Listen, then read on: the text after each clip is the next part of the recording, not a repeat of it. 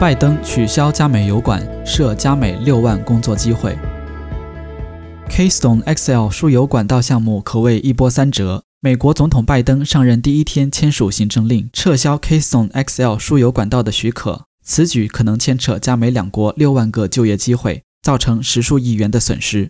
Keystone XL 项目的首次提出是在十五年前，旨在通过架设连通加拿大和美国之间的原油运输管道，以减少美国原油进口的成本。项目计划从加拿大亚省向墨西哥湾沿岸的炼油厂日运输八十多万桶石油。周三，亚省省长康尼 （Jason Kenney） 称，美国的这一决定不是带有之道，是针对美国最重要的盟友和贸易伙伴的一种侮辱。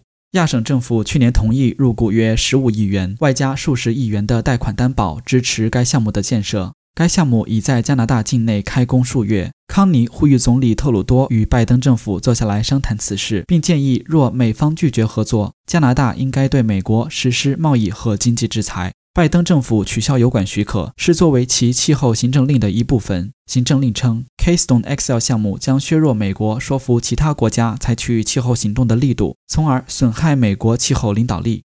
拜登致电特鲁多。美国政府宣布，拜登将于本周五致电特鲁多，这将是拜登上任后首次与外国元首通话。对话的主要内容之一可能会是 Keystone XL 输油管道的事情，以及是否有办法通过合作实施购买北美货政策，而不是拜登承诺的购买美国货。特鲁多在一份声明中说，他虽然欢迎拜登应对气候变化的承诺，对其取消 Keystone XL 输油管道许可表示失望。加拿大驻美国大使希尔曼 （Kelston Hellman） 表示，加拿大一直在尝试说服美国的立法者和政府保持加美之间的贸易和供应链边界开放，将有利于美国的经济复苏。联邦与亚省不同调。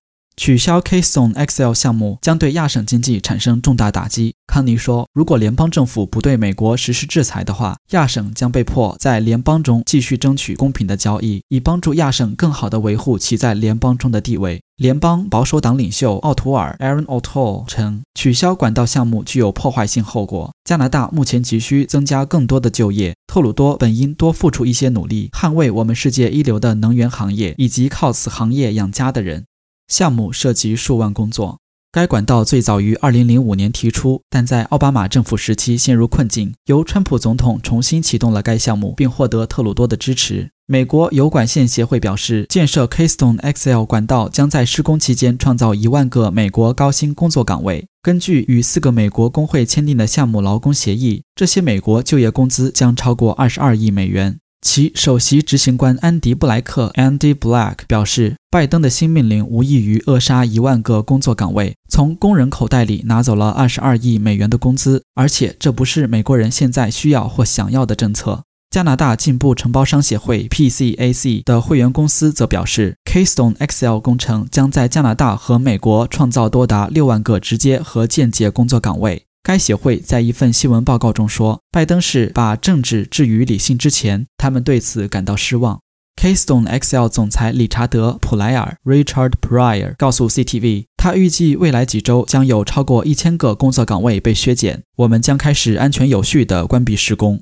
加拿大的能源公司多年来一直被本国能源价格低所困，部分原因是输送管道能力不足。Suncor Energy 在一份声明中表示。他们支持通过 Keystone XL 等管道扩建项目来增加加拿大能源产品对美国市场的出口，并称这样可以为美国炼油厂提供负责任的石油来源，对美国消费者也有好处。